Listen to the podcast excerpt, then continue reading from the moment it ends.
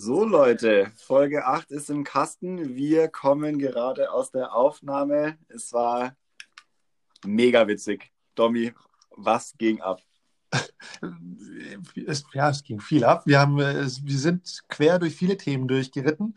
Wir haben nochmal die letzte Woche aufgenommen. Wir haben nochmal über Start- und Preisgeld auf Turnieren gesprochen. Wir haben das auch nochmal so ein bisschen äh, eingeordnet warum, wieso, weshalb, für wen und so weiter und so fort. Wir haben unsere Hausaufgabe angesprochen und haben uns über Vor- und Nachteile für Linkshänder oder Linkshänderinnen unterhalten. Es gab einen, ich weiß nicht, kannst du kommentieren, aber einen ganz coolen Eintrag fürs Caddybook. Wir haben über unsere Wunsch-Heißluft-Luftballonfahrt äh, gesprochen und dann haben wir noch ja, über ein paar andere Dinge gesprochen, aber ja, ich fand's cool. Absolut, dem ist nichts hinzuzufügen. Äh, ich wünsche euch viel Spaß. Viel Spaß.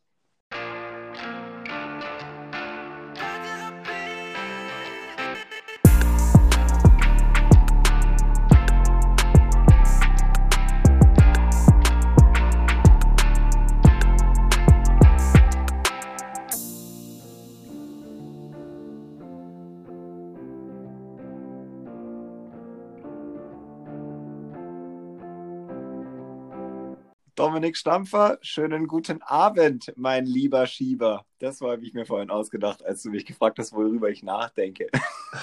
Wow, mein lieber Schieber, so würde ich ja noch nie äh, begrüßt. Vielen Dank. Gern.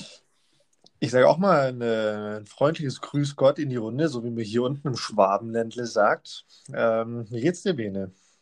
Sehr gut. Ich bin ein bisschen platt. Ich äh, habe gerade jetzt, bevor wir aufnehmen, 60 Kilometer Fahrradfahren äh, noch mir gegönnt und bin nach dem Feierabend noch schnell um den Berliner Flughafen geballert. Das war ziemlich geil, aber richtig anstrengend und ich äh, habe das Gefühl, ich kriege noch Krämpfe, während wir hier aufnehmen. okay, das heißt, falls äh, ich mal so ein lautes Rums höre, dann weiß ich, ich muss alleine äh, uns bespaßen hier ja. und du wirst nicht mehr weiterreden können. Ich ziehe mich dann wieder rauf.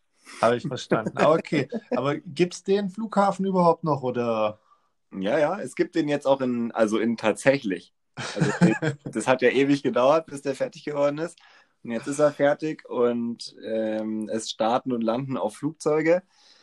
Es ist wohl, glaube ich, trotzdem noch eine Katastrophe dort, aber das ist ein anderes Thema. Aber was geil ist, wenn man außen rum fährt, sieht man äh, die aktuell geparkten Flugzeuge, weil ja nur sehr wenig geflogen wird. Das heißt, überall an der gesamten Strecke um den Flughafen sieht man äh, Flugzeuge, die so eingepackt sind und äh, ganz nice. Okay, das ist bestimmt ein cooles äh, Spektak Spektakel. Ja, cool. 60 Kilometer, das ist viel. Äh, super gute Vorbereitung, glaube ich, auch fürs Disc Golf. Chapeau, sage ich da mal. Richtig geil. Und du, wie geht's dir? Mir geht's soweit auch ganz gut. Ähm, bin definitiv auf dem Weg der Besserung. Ich ja, bin sicher nicht äh, in der Lage, 60 Kilometer zu radeln, geschweige denn zu joggen oder so. Das noch nicht. Da warte ich noch mal eine Woche ab. Aber es gibt frohe Nachrichten zu verkünden. Man hat es bestimmt schon gesehen auf, der, auf Instagram, auf Facebook. Äh, ich bin wieder an der Scheibe. Äh, ich habe äh, jetzt meine erste ja, ich nenne es jetzt mal noch nicht Trainingseinheit, ähm, äh, abgeliefert. Ich habe das erstmal wieder eine Scheibe in die Hand genommen. Ich habe es erstmal wieder gespielt im Sinne von, von gepattet. Ich habe an alle, ich habe meine erste Hausaufgabe erledigt, 200 Putts. Und nee, war super cool wieder zu spielen, zu werfen. Hat echt, echt wirklich sehr gut getan. Auch wenn ich ja, ich will nicht sagen, ich habe Muskelkater, aber wenn ich dann mal doch längere Würfe gemacht habe, so 50, 60 Meter, dann Ach, da habe ich echt gemerkt, puh, ich habe doch wirklich sehr, sehr lange nichts mehr getan. Ja, weißt du, was lustig ist? Ich wusste ja gar nicht, dass du wieder anfängst und habe selber erst auf unserem Instagram-Kanal gesehen, dass du wieder gespielt hast. das ist cool. Tja, stimmt, wir, wir reden ja auch so selten miteinander, richtig? Ja, nur, nur on air. Ihr seid das immer stimmt. live dabei, wenn wir uns unterhalten. Das stimmt. Nee, aber wie gesagt, war, war super schön. Ähm, war schwierig, wieder reinzukommen aber ja, ging dann doch auch wieder schlussendlich eigentlich besser, als ich dachte. Ähm, braucht sicherlich nochmal, bis man dann wieder ein äh, ganz ordentliches Gefühl hat an der Scheibe, vor allem auch wenn es mal wieder um längere Würfe geht. Von daher, ja, war das jetzt, wie ich jetzt schon öfter gesagt habe, mal zum Reinkommen. Das mache ich jetzt nochmal ein, zwei Mal und dann geht es auch wieder in Trainingseinheiten und dann hoffentlich gegen Ende der Woche ähm, oder die Woche darauf, ähm, ja, geht es dann auch mal wieder an, an, Sport und Vorbereitung, Fitness, dass ich da mal wieder auf einem guten Level bin. Geil, das freut mich richtig. Äh, welcome back und äh, jetzt wird auftrainiert, Dominik. Jetzt geht so richtig los. Äh, Ende April. Wow. und ich habe noch was Gutes zu verkünden. Letztes Mal musste ich ja erwähnen, dass ich äh, aus Sönstetten kam und den Kurs schließen musste, weil es bei uns eine Verfügung gab. Und ja, heute kann ich äh, verkünden, dass diese Woche der Kurs schon wieder aufmacht, weil Baden-Württemberg ähm, da auch wieder was geändert hat und freut mich. Das heißt, ich kann dann auch wieder Bahn spielen und auf dem richtigen Parcours spielen und muss nicht wieder meinen Klappkorb mit drauf und rumtragen. Wobei das schon auch eine coole Art von Training ist. Also ja. ähm, schadet auch nicht. Äh, Werde ich dann auch wieder öfter machen. Und ja, das sind auf jeden Fall auch gute News. Was gibt es denn bei dir so Neues? Ähm, ich gehe mal davon aus, ähm, dir ging es ähnlich wie mir, dass du sehr, sehr viele Nachrichten nach der letzten Woche bekommen hast, oder? Ja, auf jeden Fall. Äh, also vor allem nach der letzten Woche. Wir müssen mal ganz kurz, glaube ich, sagen, was heute für ein Tag ist. Heute ist Montag und wir haben ja erst am Donnerstag äh, die Folge released. Das heißt, es sind jetzt vier Tage, die ihr Zeit hattet, das zu hören und es ist so viel Rückmeldung gekommen. Es ist wirklich Wahnsinn und nicht nur auf die Umfrage, die wir bei Instagram gemacht haben, sondern wirklich Nachrichten über alle Kanäle, ähm, absolutes Highlight, eine dreieinhalbseitige PDF mit einer, äh, mit einem kleinen, ja, einem kleinen Essay zum Thema Disc Golf Deutschland. Das äh, hat mich und uns, glaube ich, äh, sehr gefreut, dass ihr da so rege teilnehmt und auch da voll in die Diskussion geht. Wahnsinn, also wirklich. Ja, Wahnsinn trifft es, glaube ich, ganz gut. Es war super viele, viele Rückmeldungen dabei und ja, ich glaube, das hat das Thema auch gezeigt oder hat auch die Rückmeldung gezeigt. Wir haben da, glaube ich, einen ganz guten Punkt getroffen, der uns alle einfach betrifft. Und wirklich alle, alle, alle. Ich meine, wir haben das Thema Sponsoren aufgebracht und wir haben das Thema Turniere äh, im Sinne von Stadt- und Preisgeld aufgebracht. Und ich meine, da muss man ja schon auch nochmal das Ganze richtig einordnen. Es ging uns ja in diesem Zusammenhang, ging es um ja um, ich nenne es jetzt mal, die Top-Turniere oder internationalen Turniere in Deutschland. Ja, da ging es uns ja jetzt nicht um das Eintagesturnier in, in, in sonst wo oder eine Südstaatentour, eine regionale Tour. Die Dinge sind ja davon eigentlich völlig äh, unangetastet. Ne? Ähm, das ist ja schon nochmal wichtig zu, zu erwähnen. Und cool war einfach zu sehen, dass wir über die gesamte Breite hin da so viel Rückmeldung bekommen haben und dass es einfach ja jeden betroffen hat. Und ich glaube, wenn man sich das Thema dann nochmal anschaut und im Gesamten sieht und wenn wir dann nur diese paar Top-Turniere rausnehmen, ähm, dann können aber auch schon diese paar Top-Turniere ähm, einen riesen Unterschied für die ganze Szene, für die ganze Community und schlussendlich auch für den ganzen Sport machen. Und es war einfach schön und man hat auch klar gesehen, dass sehr, sehr viele ähm, uns da zugestimmt haben und auch gesagt haben, ja, also es ist definitiv wichtig und erforderlich, höhere Startgelder ähm, auch für die Vereine, für die Turniere ähm, zu fordern. Und ähm, das hat mich als, ich sage jetzt mal, Turnierdirektor, der selbst ein Turnier veranstaltet oder mehrere Turniere veranstaltet, unheimlich gefreut. Ist jetzt nicht der Aufruf, dass alle Stadtgebühren hochgehen sollen, auf keinen Fall. Ähm, aber je nachdem, wie man sein Turnier ausrichtet, kann man sich das definitiv überlegen. Absolut. Und also was ich ganz oft gelesen habe, ist, dass das Preisgeld, äh Quatsch, das Startgeld dem entsprechen muss, was vor Ort geliefert wird, beziehungsweise ähm, auch was für eine Art Turnier das ist, ist, glaube ich, trifft genau das, was du sagst. Da muss man einfach unterscheiden, was spielt man für ein Turnier, was ist die Zielgruppe von dem Turnier, das man äh, ausrichtet und dann auch da ganz klar differenzieren.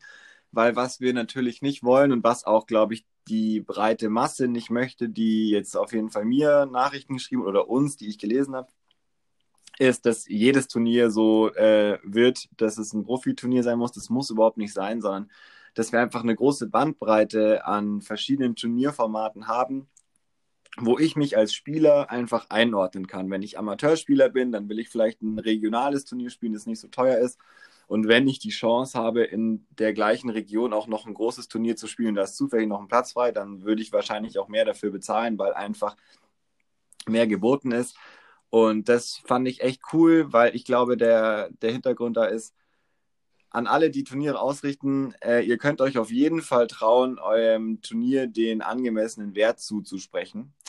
Das ist das auf jeden Fall, was ich daraus mitnehme. Ja, angemessener Wert ist äh, ein sehr, sehr gutes Stichwort.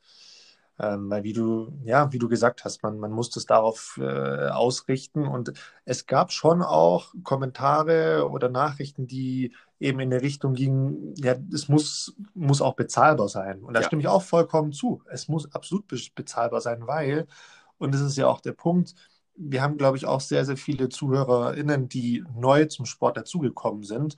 Und was ist am Disc Golf so cool? Ich meine, du brauchst quasi nichts. Du brauchst zwei Scheiben und kannst loslegen. Im Optimalfall hast du noch einen Parcours um die Ecke, für den du auch nichts zahlst. Das heißt, zwei Scheiben, a 10, 12 Euro, heißt mit 20, 25 Euro bist du dabei. Und das ist ja für uns immer ein Riesenargument pro dem Sport gewesen. Und deshalb muss, auch wenn du dann weiter in Richtung Turniere und so weiter denkst, dieses Argument da auch noch konsequent durchgezogen werden. Ne? Das heißt, es muss zwingend noch äh, diese Turniere mit einer geringen Gebühr geben, absolut. Und äh, wenn sich da dann einfach über die Zeit hinweg in Deutschland die, die Sache in beide Richtungen weiterentwickelt, dann glaube ich, haben wir bald echt einen Sport, der, der so eine breite Masse trifft. Ähm, ja, da, da, freue ich mich echt schon drauf, wirklich. Da, da freue ich mich riesig drauf. Ja, ich würde dir gerne noch ein Konzept mit reinbringen. Und zwar ist es was, was ich gelernt habe äh, oder kennengelernt habe, als ich nach Berlin gezogen bin vor fünf, sechs Jahren. Und zwar ist es das Ein-Euro-Turnier in Potsdam. Und es findet jede Woche statt oder jetzt gerade glaube ich nicht, weiß ich gar nicht genau. Auf jeden Fall ist es ein wöchentliches Turnier, so eigentlich wie, eine, wie so eine Wochenliga.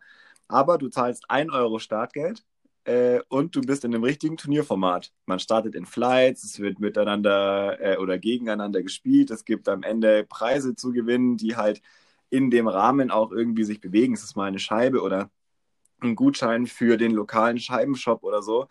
Und das ist so geil, weil du so viele neue äh, aber auch ambitionierte Spieler einfach abholst und da teilweise echt ein krasses Starterfeld ist, äh, wo auch mal Leute von außerhalb kommen und ich die ersten Male, wo ich da war, das echt richtig gefeiert habe. Und das ist was, wo ich wirklich nur allen sagen kann, das ist kein großer äh, oder kein Riesenaufwand, äh, das zu machen, weil das kann jeder äh, Parcours einfach machen. Man muss dafür nichts aufbauen, sondern man nimmt den Parcours so, wie er ist und es muss jemand organisieren. Aber das ist echt richtig cool und man hat wöchentlich die Turnieratmosphäre, weil auch wenn du nur ein Euro Startgeld gezahlt hast, äh, sobald es äh, richtige Flights gibt, wird das richtig kompetitiv. Das ist richtig geil. Ich habe auch mal in, äh, in, in, einem Golfbuch einen coolen Spruch gehört. Wenn du unter, wenn du Probleme hast, unter Druck gut spielen zu können, dann nimm dir mal einen Kumpel her und ähm, spiel mit dem um 5 Euro pro Bahn aber auch nur, wenn du selbst 4 Euro dabei hast. äh, also ne, ist vielleicht ein bisschen dann äh, gestaged oder sonst was. Ähm, ich muss nochmal das Zitat im Wortlaut heraussuchen. Das ist vielleicht eine Hausaufgabe für mich selbst. Das ist auf jeden Fall eine, eine coole Art und Weise. Und ähm, nee, cooles Format. Ein Euro-Turnier in Potsdam habe ich auch schon von gehört. Würde ich sehr gerne mal mitmachen. Ähm, und es ist ja auch das Schöne, genau die Turnierformate machen es schlussendlich ja dann auch spannend. Ich kann mich erinnern, wir hatten vor, vor vielen, vielen Jahren in Söhnstetten mal ein 99-Cent-Turnier. Mhm. Ähm, ich meine, klar, kannst du dir heute äh, schwierig vorstellen unter den, unter den Zeiten, aber ähm, ja, nochmal, es gibt verschiedene mögliche Formate und du kannst dir dann trotzdem noch dein Turnier mit anderen Dingen dann refinanzieren. Sei es dann mit, mit Essen oder sonst was, Getränken. Und klar, bei 99 Cent war dann natürlich kein All-Inclusive äh, Frühstück, äh, Buffet und sonst was dabei, auch klar. Aber das ist dann auch okay. Darum geht es auch gar nicht. Es geht ja darum, zusammenzukommen und unter einem äh, Turnier, Deckmantel, äh, Disc Golf zu spielen. Und das geht halt auch mit den kleinsten Mitteln. Das ist das, was ich sagen will. Also es ist wirklich, es muss da, es geht nicht darum, da krasse Preise zu geben, sondern dass man das in dem Rahmen macht, in dem es das, den, der Euro zulässt. Und wenn da 54 Leute kommen, gibt es 54 Euro und ein bisschen was geht in die Vereinskasse jedes Wochenende und ein bisschen was geht äh, für Preise auf. Ist doch super geil. Also das ja. kann man eigentlich immer machen. Und das ist ja auch der, das Vorbild hier so diese ganzen Weekly-Geschichten in den USA oder auch Finnland, da wo einfach viel Disc Golf gespielt wird, führt einfach Menschen äh, an den Sport ran und auch an den Turniersport. Es will ja auch gar nicht jeder Disc Golfer ein Turnier spielen, aber das so kleine Sachen bringen, glaube ich, nochmal ganz, ganz viel, um Bewusstsein für diesen Sport zu schaffen. Und dann bringt halt mal jemand seinen Kumpel mit oder seine Freundin oder was auch immer. Und dann zahlt der oder die auch einen Euro und spielt mit und es tut niemandem weh. Und vielleicht ist am Ende der Runde jemand Neues begeistert von dem Sport. Also es hat so viele Facetten. Dieser Euro-Turnier ist wirklich genial. Aber genau das ist, finde ich, der wichtige Punkt. Am Ende des Tages ist Preis und Startgeld für ein Top-Turnier auch gar nicht so relevant. Was wirklich wichtig ist, und das gilt für beide Arten von Turniere, für das Top-Turnier international in Deutschland, aber auch für das eben nicht Top-Turnier, wie auch immer man das dann nennen mag. Es geht darum, drüber zu reden und Leuten davon zu erzählen, Leute hinzubringen, äh, bekannt, äh, bekannter zu machen, das Publik zu machen, mal eine verrückte Sache ausprobieren, sonst was. Weil am Ende des Tages, das, was zählt, ist so ein bisschen die, die Reichweite, die du mit diesem Turnier ähm, erzwingen kannst oder, oder schaffen kannst. Und klar, bei dem Top-Turnier ist es dann oftmals das Preisgeld oder die Qualität des Starterfelds oder die Internationalität des Starterfelds. Aber bei einem Nicht-Top-Turnier kann es halt die super verrückte Idee sein, dass ich weiß nicht was, auf einmal werden die Teilnehmer mit einem Heißluftballon eingeflogen oder ich weiß es nicht, keine Ahnung. Aber da kann man ja auch einfach mal verrückt sein. Ich meine, Jetzt stell dir mal vor, du veranstaltest als, ähm, als Verein von einem Sport, der nicht bekannt ist, ein Turnier und äh, bringst bei dir in der regionalen Zeitung, ja, jeder Teilnehmer wird mit einem Heißluftballon äh, eingeflogen. Wir, wir schalten jetzt mal aus, dass das wahrscheinlich Tausende von Euro kostet. Äh, wir schalten es mal komplett aus. Aber allein die Idee. Ich meine, das gibt doch ein, ein fettes Boom in, de, in dieser regionalen Zeitung. Und auf einmal wird das Ganze überregional und auf einmal weiß jeder von diesem Turnier und auf einmal weiß jeder auch zeitgleich vom Sport. Und darum geht es ja. Es geht ja auch so ein Stück weit um die Bekanntheit, ähm, nicht ein Stück, es geht vor allem um die Bekanntheit ähm, zu, zu erweitern.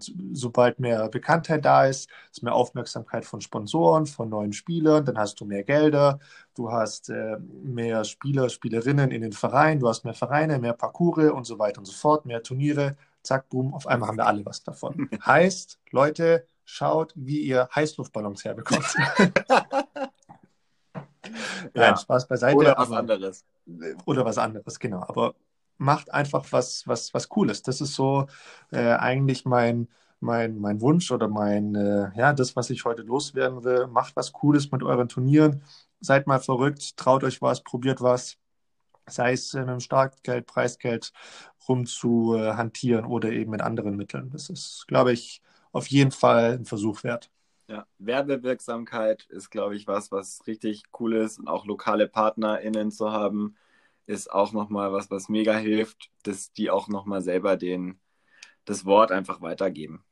Ja, eben. Und außerdem wollen wir für dich auch noch einen, Elektro, einen Elektrodienstwagen, damit du die 60 Kilometer nicht mit dem Fahrrad fahren musst. Ja.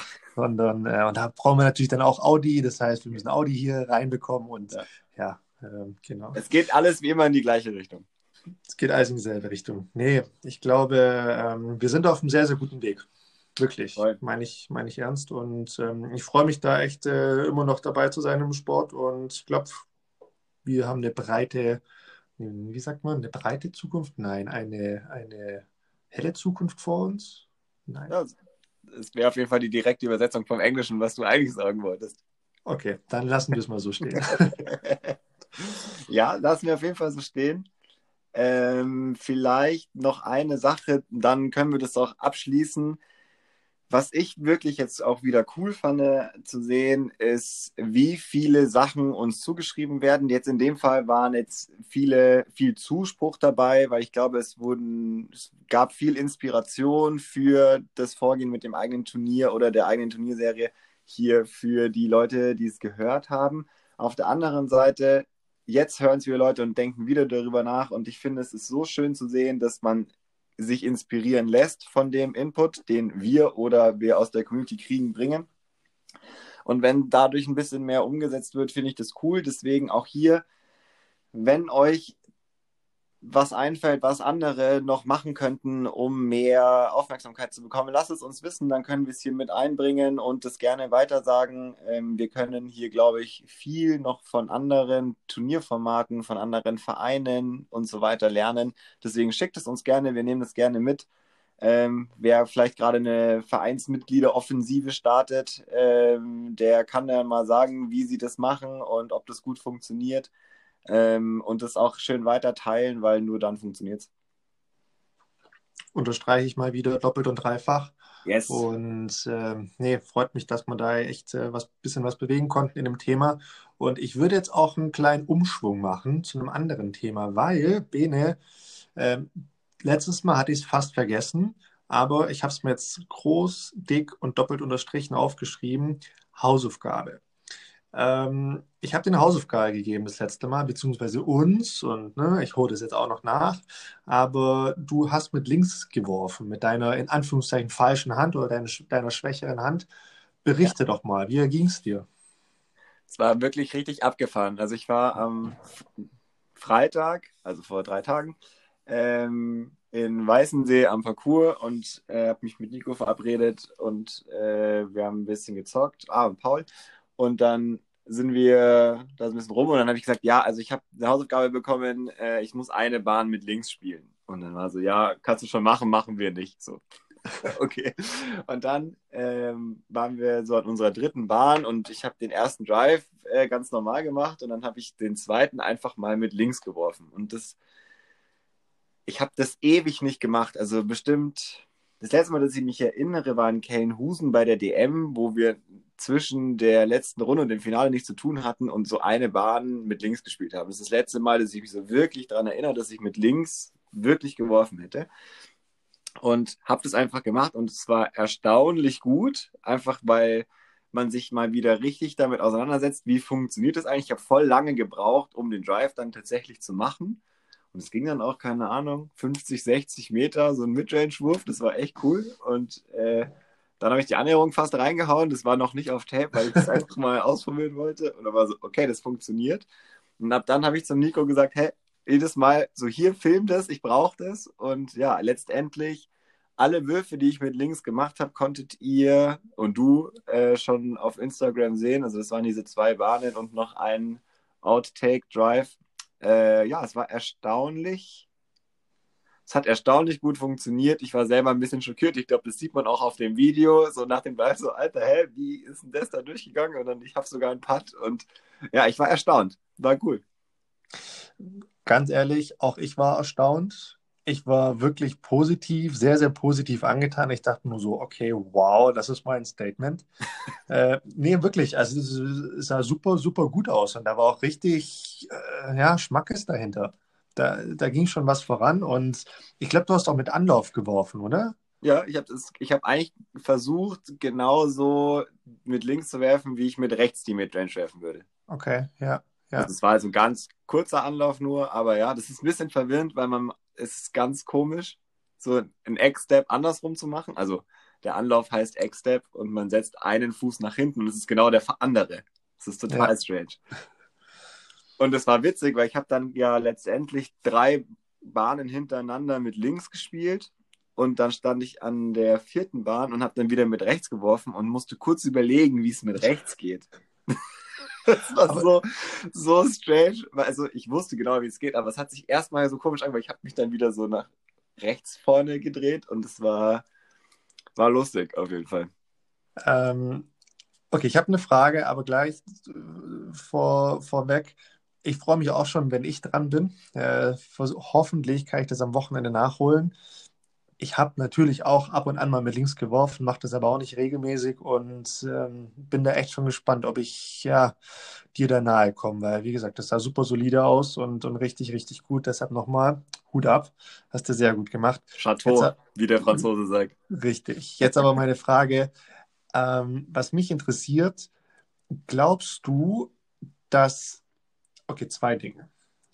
Erstens, bringt es dir was, wenn du mit links spielst, auch was für den rechten Hand oder für, für deine rechte Hand. Also verbesserst du dich gleichzeitig auch mit rechts. Zweitens, lohnt es sich oder würde es sich für dich lohnen, weiter mit links zu trainieren, damit du wirklich mal einen soliden linken Wurf hast? Mhm. Ähm, ich beantworte erst die erste Frage. Also ich weiß nicht, ob es wirklich äh, was bringt, wenn ich jetzt mit links trainieren würde für die rechte Seite.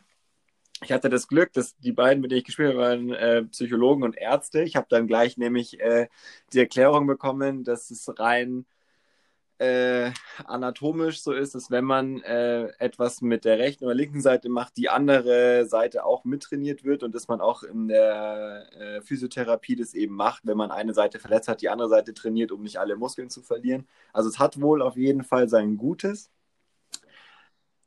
Ich weiß es nicht. Ich habe es jetzt einmal gemacht, kann ich nicht genau sagen. Ich glaube aber, dass es auf jeden Fall gut ist, sich damit ein bisschen auseinanderzusetzen, weil man krass über Technik nachdenkt.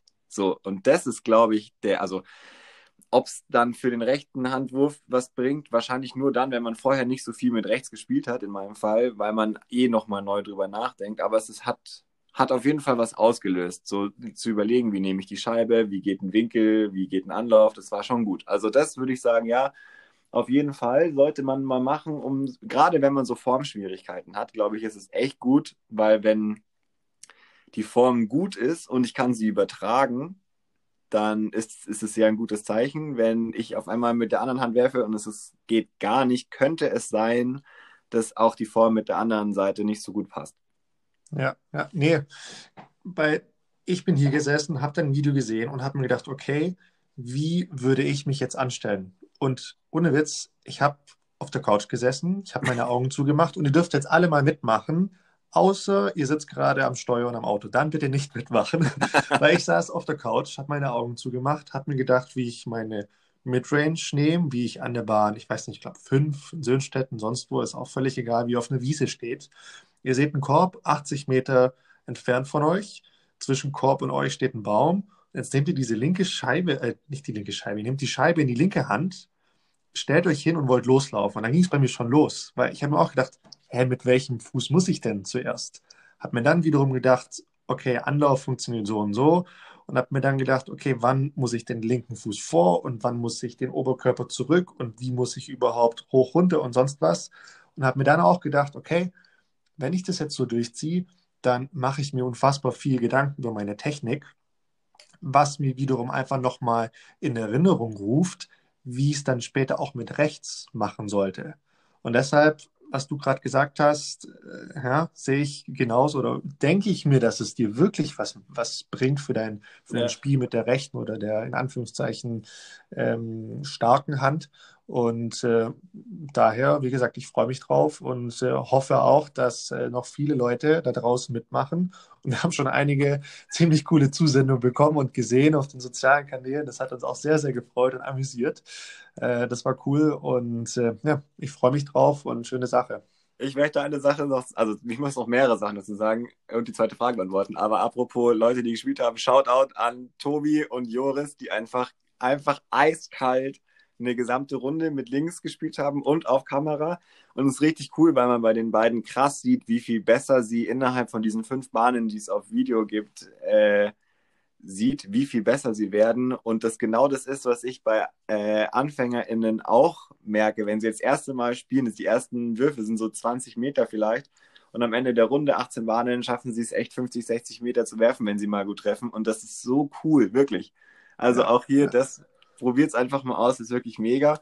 Und das war auch so, Nico hat dann zum, ich habe, nachdem ich dann das dritte Mal mit links geworfen habe, ich so richtig gemerkt, boah, mir tut die linke Schulter weh. Und dass der Wurf äh, wirklich, eine, wenn man ihn richtig macht oder richtig machen will, der verlangt viel Kraft und es ist eine Bewegung, die machst du sonst nicht mit deiner vermeintlich ja. falschen Hand. Und ich habe das richtig gespürt und dann hat der Nico gesagt, ja, jetzt siehst du mal, wie sich äh, AnfängerInnen bei das erste Mal fühlen, wenn sie das machen, weil es ist so eine unbeschreiblich unnütze Bewegung im Alltag. Äh, die brauchst du wirklich ja nur da. Und äh, fand ich auch mal ganz interessant, sich da rein zu versetzen. Jetzt beantworte ich deine zweite Frage. Äh, ich habe tatsächlich drüber nachgedacht, ähm, schon mal mit links zu trainieren, weil, und das ist das, was ich in der letzten Folge schon mal angesprochen habe, ich kenne ganz viele Jungs und Mädels, die, weil sie mal verletzt waren, äh, sich mit links trainiert haben. Also zum Beispiel Jalle Store ist so mein, mein Lieblingsbeispiel. Äh, finnischer Topspieler, der kann einfach links wie rechts werfen fast. Also rechts vielleicht mittlerweile wieder ein bisschen weiter, aber es ist unglaublich, was da mit links geht. Und der, der Heiser, egal ob mit rechts oder mit links, also der, die natürliche Rechts- oder Linkskurve, je nachdem, ist ein anderer Wurf, als wenn du sie Rückhand und Vorhand machst. Und wenn du mit beiden Händen sozusagen einfach einen Heiser werfen kannst, also die Links- oder Rechtskurve, hast du einen kranken Vorteil. Ja. Und das gerade auf deutschen Turnieren, das kann man ja hier auch mal echt äh, polarisieren jetzt ein bisschen, wo ja ganz oft ähm, die Bahnen für Rechtshänder schwierig gemacht werden, indem sie eine Rechtskurve äh, spielen müssen, hast du als jemand, der mit links werfen kann oder eine gute Vorhand hat, eigentlich immer einen Vorteil. Und das finde ich äh, bedenkenswert auf jeden Fall. Und wenn das nicht viel, also wenn es eine Wintersaison lang Training ist und du kannst 100 Meter heiser werfen, bist du voll dabei. Das stimmt. Ich habe mir auch schon Gedanken gemacht zu der Frage und ich gehe da so in ja, eine fast andere Richtung. Also ich sehe deinen Punkt total. Ähm, ich könnte mir auch vorstellen, an der einen oder anderen Stelle diesen Wurf dann zu nutzen, weil es oft auch ja, einfacher ist, ähm, jetzt die mit links zu werfen, als mit rechts eine Vorhand. Ähm, aber auf der anderen Seite, die Zeit, die ich reinstecken müsste, jetzt mit links wirklich gut werfen zu können, ich glaube nicht, dass es die zwei, drei Würfe, die ich pro, ich weiß nicht, pro Runde oder vielleicht sogar Turnier dann wirklich mit links überhaupt. werfen würde. Das wäre es mir nicht wert. Da stecke ich lieber mehr Zeit in meine, in meine Vorhand mit rechts und äh, ja. Ja, voll. Also ich würde es wahrscheinlich auch nicht machen, aber ich finde den Gedanken eigentlich ganz schön. Und äh, was auch, finde ich, ein guter Gedanke ist, so sollte man mal verletzt sein, gibt es immer noch die andere Seite, mit der man sich irgendwie trainieren kann oder einen anderen Wurf und dann kann man das Gleiche trotzdem machen. Find das habe ich tatsächlich auch schon als Nachricht jetzt bekommen, im Eingang auf die Hausaufgaben, die ich dir oder uns gegeben habe, ähm, dass sich da auch jemand gemeldet hat und gemeint hat, ja, also ich war auch verletzt und äh, kann jetzt einfach mit links sowie mit rechts genauso weit werfen. Also so Wahnsinn, ist richtig cool, richtig, ja, richtig cool. Jetzt mal eine Frage, als in Anführungszeichen Diskussion. Und wir wollten ja ohnehin, das wissen wir, das Thema Kursdesign steht bei uns ganz oben auf der Liste, was wir mal in größerer Runde diskutieren wollten. Ähm, was ich mich aber frage, haben Linkshänder, Linkshänderinnen auf Disc Golf Kursen einen Nachteil? Fragezeichen. du grinst mich hier so suffisant an, weil du mir diese Frage jetzt hier so hinwirfst und du genau weißt, dass wenn ich jetzt anfange hier zu antworten, dann machen wir einen riesen Fass auf.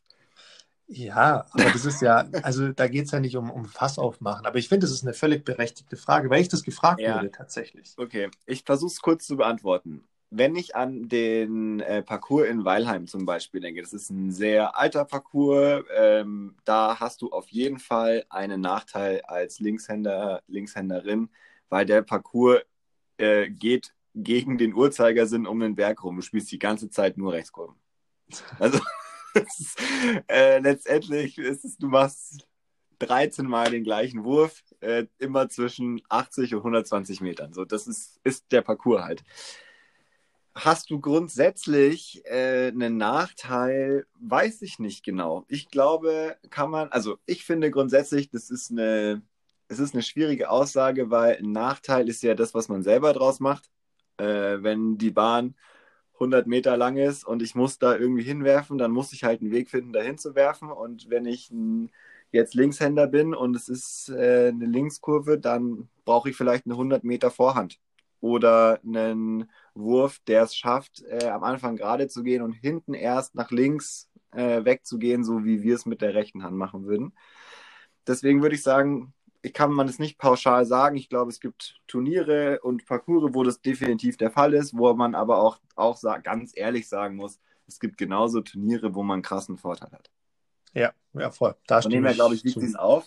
Trotzdem, und jetzt kommt das, wo man wahrscheinlich dann das Fass aufmacht, das ist auch sehr unterschiedlich äh, jetzt zu anderen Ländern zum Beispiel, weil natürlich da, da wo Parcours-Design sich äh, auch noch mal ein bisschen weiterentwickelt hat, weil ganz andere Flächen zur Verfügung stehen und ganz andere äh, Möglichkeiten vorhanden sind, da macht es fast keinen Unterschied, weil die Bahnen sind alle paar vier, äh, sind mega lang, du hast krass viele verschiedene Möglichkeiten zum Ziel zu kommen und das ist egal, wahrscheinlich. Ähm, und da müssten wir auch in Deutschland hinkommen. Wenn ich jetzt in einem Parcours wie Potsdam gehe, wo die längste Bahn 120 Meter ist und der Rest ist halt so Park-Style, 80, 90 Meter, da kann schon sein, dass ich einen Nachteil habe. Und das finde ich eigentlich doof. Ja, ja, nee, doof ist es auf jeden Fall. Das sollte nicht der Fall sein. Wobei ich auch glaube, dass es in vielen Fällen auch gar nicht beabsichtigt war. Ja, das sowieso ähm, nicht. Nee, nee, klar, will ich auch gar nicht unterstellen, dass du es so gemeint hast. Nee. der, der Punkt ist halt einfach auch der, ähm, wenn mich nicht alles täuscht, ich glaube, es gibt 10 bis 15 Prozent der Menschen, die links als ihre starke Hand haben. Entsprechend mehr gibt es, die rechts ihre, ihre Stärke haben. Das heißt, du hast ja auch prozentual gesehen viel mehr Leute, die mit rechts ein Parcours designen. Und oftmals designst du den halt wie soll ich sagen, ich will jetzt nicht sagen nach deinen Ansprüchen oder nach dem, was dir am meisten Spaß macht. Ähm, ein Stück weit wahrscheinlich schon. Aber ja, ist ja so ein, so ein, ja, ist schon so ein bisschen der Fall, würde ich sagen. Ich habe das Und, genauso gemacht. Ich habe den ja, Parcours, den ich gebaut habe, so designt, wie ich es für richtig halte, weil ich hatte das Gelände ja zur Verfügung und äh, damit müssen jetzt die, die da spielen, leben. Es ist nicht, also ich finde, das ist schon so. Und es ist auch voll verständlich so, dass wenn ich ein Parcours design, dann sieht es, sehe ich ja das Feld, wenn, und das würdest du anders sehen wahrscheinlich. Nee, vollkommen richtig, vollkommen richtig. Aber das ist dann eben auch die Kunst im Parcours-Design und deshalb ist Parcours-Design auch gar nicht so einfach, damit du entsprechend alle Schwierigkeiten, die du bei uns im Sport hast, entsprechend auch in den Parcours einfließen lässt. Dass eben alles gefordert ist von Bahn, wo du rechts werfen musst oder dann entsprechend der Vorhand oder dann links und Rückhand oder sonst wie. Oder dass Bahnen so designt sind, dass du nur den Roller spielen kannst, dass du wirklich zum Korb hinkommst. Ich meine, das ist dann die Creme de la Creme des, des Kursdesigns. Und das ist schon was, ähm, was nicht auf jedem Parcours sein muss, auf keinen Fall. Da sind wir wieder bei derselben Diskussion wie vorher, dass es unterschiedliche Zielgruppen auch für ein Parcours oder für ein Turnier gibt. Ähm, aber auf den Topkursen, klar, da sollte das schon der Fall sein, dass das alles abgefrühstückt wird und dass du eben keinen Nachteil hast, wenn du Links- oder Rechtshänder bist.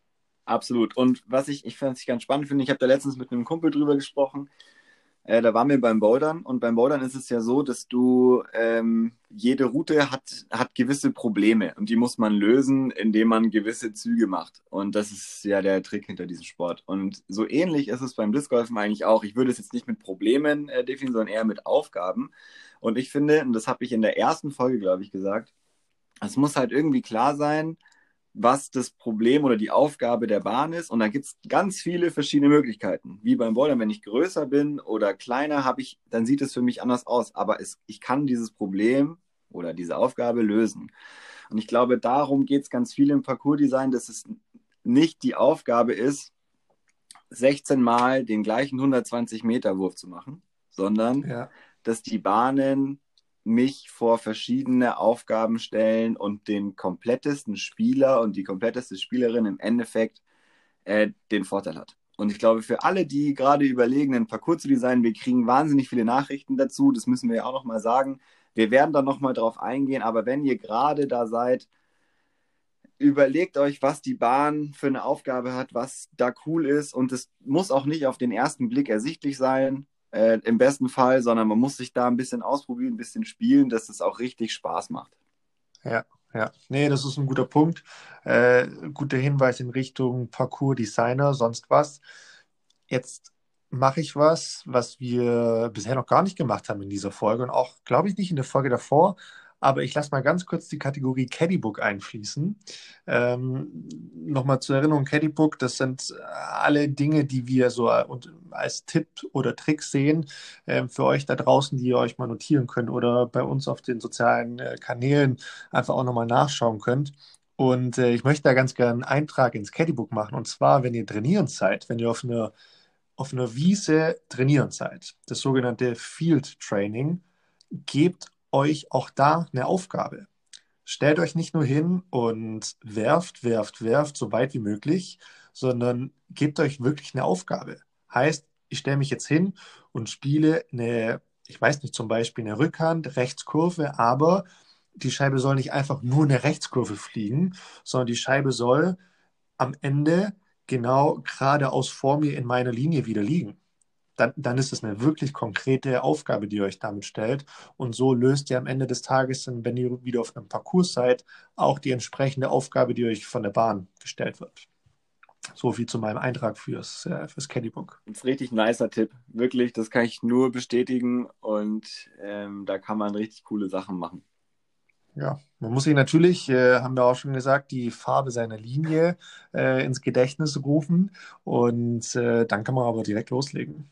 Das wollte ich dir eigentlich schon letzte Woche sagen. Äh, beichten eigentlich. Beichten? Du wirst mir ja. das beichten, jetzt bin ich ähm, gespannt. Ich habe keine Farbe. Hä? Ja, ich schaff's nicht. Bist du farbenblind oder? Nö, gar nicht. Aber ich weiß nicht, also ich visualisiere das und ich habe eine Linie, aber sie hat keine Farbe. Oder ich check's nicht. Aber auf jeden Fall, ich sehe die Linie nicht in einer Farbe. Ah, das ist jetzt interessant, weil ich glaube, es war Folge 2 oder Folge 3, in der wir das angesprochen haben. Und schon damals hast du gesagt, du hast gar keine Farbe. Ja. Und jetzt hast du dir tatsächlich fünf Folgen lang das verschwiegen und kommst jetzt damit raus. Okay, äh, das ist interessant. Aber also, ja, weißt du, wo ich es gemerkt habe? Äh, beim Asswerfen.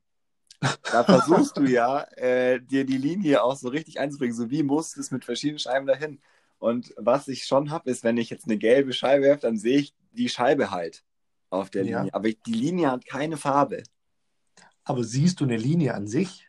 Ja, ich sehe eine Linie, aber sie hat keine konkrete, ich weiß nicht, wie man es erklären kann, aber sie hat nicht die immer gleiche konkrete Farbe. Aber im übertragenen Sinne heißt es ja, du siehst etwas, ohne es zu sehen. Weil, also, ja. weißt du, was ich meine? Du hast ja. ja... genau, das heißt es. Aber kannst du wenigstens sagen, ob sie gestrichelt ist oder geradelinig und durchgängig? Äh, sie ist durchgängig und sieht aus, wie als würde man sie mit so einem durchsichtigen Textmarker äh, machen. Ja, stimmt, weil sie kein. Aber ein Textmarker ist meistens gelb. Er hat, aber ja, ist ja auch wurscht, brauchen wir nicht so rein. Auf jeden Fall ist es mir wieder aufgefallen und ich musste so lachen, äh, als es mir aufgefallen ist und ich da stand vor, ich habe das sogar auf Kamera, das Lachen. Das muss ich mal raussuchen. Das ist mega witzig. Da freue ich mich drauf. Okay, ähm, kurzer Exkurs zur, zur Farbe. Gut, wie machen wir denn weiter? Ich glaube, wir können fast schon in Richtung Bar 19 gehen. Allerdings, bevor wir dahin gehen, habe ich noch eine Frage, die wir aus der Community bekommen haben. Bene, Bene, warum spielst du, ich meine, auf deinen Videos sieht man das, warum spielst du mit Jeans? Ja, äh, ich habe die auch schon äh, bei Instagram beantwortet, aber ich sage es auch gerne nochmal für alle. Ich weiß es nicht so genau, aber das ist irgendwann im letzten Jahr passiert. Ich fahre nämlich mit äh, oder zu dem Parcours in Weißsee mit dem Motorrad. Und ähm, ich will da nicht immer alles mitnehmen. Deswegen habe ich eine Jeans an. Und damit ich aber nicht noch mich da umziehen muss, habe ich einfach äh, weiterhin dann einfach in Jeans gespielt und es geht richtig, richtig gut. Also es ist wirklich gar kein Stress. Ähm, wenn ich jetzt hier im Treptower Park bei mir nebenan trainieren gehe, dann ziehe ich keine Jeans an, dann ziehe ich meine ganz normalen Sportsachen an. Aber da in Weißensee oder auch äh, vielleicht in Potsdam habe ich eine Jeans an. Er sieht auf jeden Fall lockerlässig aus. Das muss man tatsächlich schon sagen. Die Funktionalität muss ich aus der Ferne auch so ein bisschen anzweifeln. Aber gut, da hat ja jeder andere Präferenzen. Ja, sie ist auch ähm, schon an zwei Stellen gerissen. Ja. Weil es ist einfach nicht der richtige Stoff dafür. Aber es gibt ja auch, äh, ich kenne nur Spieler, die das haben. Also Ralle zum Beispiel spielt auch nur in Jeans. Ja, das stimmt. Das stimmt. Vollkommen richtig. Aber ja, wie gesagt, ich kann es mir nicht vorstellen. Ich, ich fand die Frage auch sehr berechtigt, als sie gekommen ist, weil er hat mir direkt aus, dem, aus der Mitte von meinem Herz gesprochen. Wie geht das nur? Ähm, und ja, ich hoffe mal, dass die, die Sonne bald kommt und das warme Wetter und dann sieht man auch äh, ja, nicht mehr so viele Jeans. Ähm, aber ja, lass uns in die Bahn 19 gehen. Yes. Bene, hast du noch irgendwas zu sagen, was du noch nicht gesagt hast? Und wie sieht deine Woche aus, der Rest deiner Woche zumindest? Ähm, der Rest meiner Woche ist ziemlich voll. Ähm, viel Arbeit. Am Mittwoch habe ich was richtig Cooles. Und zwar bin ich vor zwei, drei Wochen angefragt worden von einer Spielgemeinschaft aus Nordrhein-Westfalen, die jetzt über den Lockdown hinweg sich zusammengetan haben. Und es sind alles ähm, Jungs und Mädels, die, glaube ich, ursprünglich vor allem aus dem Ultimate kommen und Disc Golf lernen wollen. Und die haben sich zusammengetan und machen zusammen mit dem Martin, das ist auch äh, ein Disc Golf ausgebildeter Instruktor, ähm, immer, immer mittwochs so eine On einen Online-Kurs zu Disc Golf und zwar zur cool. Theorie. Und die haben immer einen Referenten oder eine Referentin, die ihnen irgendwas erzählt zum Thema Scheiben. Äh, war, glaube ich, Greg da und ähm, jemand, äh, ich weiß gar nicht wer, das ist nur so, ich habe es nur so halb äh, mit ihm besprochen. Auf jeden Fall darf ich da Mittwoch äh, mit reinkommen, eineinhalb Stunden. Und äh, das Thema wird sein Vorhand. Und ich referiere quasi über die Vorhand im Disc Golf und habe da ein bisschen was rausgesucht, so ein paar Videos, Tipps und Tricks, wie schafft man es, äh, eine gute Vorhand zu werfen, wie habe ich es, ich habe es an mir festgemacht, wie habe es ich gelernt. Äh, ja, und kümmere mich mal ein bisschen äh, darum, den Jungs und Mädels dort, ich glaube es sind 15 Leute, äh, ein bisschen was zur Vorhand zu erzählen. Das mache ich am Mittwoch und ansonsten am Wochenende mal sehen, wie das Wetter ist, zocken, glaube ich. Cool. Ja, das klingt, also das klingt echt abgefahren cool. Ja. Ähm, eine, eine schöne schon. Sache für den Mittwoch. Ähm, da freue ich mich mal zu hören, was du nächste Woche davon erzählen wirst. Voll. Und ja, was, was mich betrifft, ähm, ja, eigentlich nichts Besonderes steht an diese Woche, wenn ich ehrlich bin. Ähm, ich schaue, dass ich äh, öfter noch mal rausgehe zum Trainieren, zum Patten. Arg viel mehr wird, wie gesagt, noch nicht möglich sein die Woche.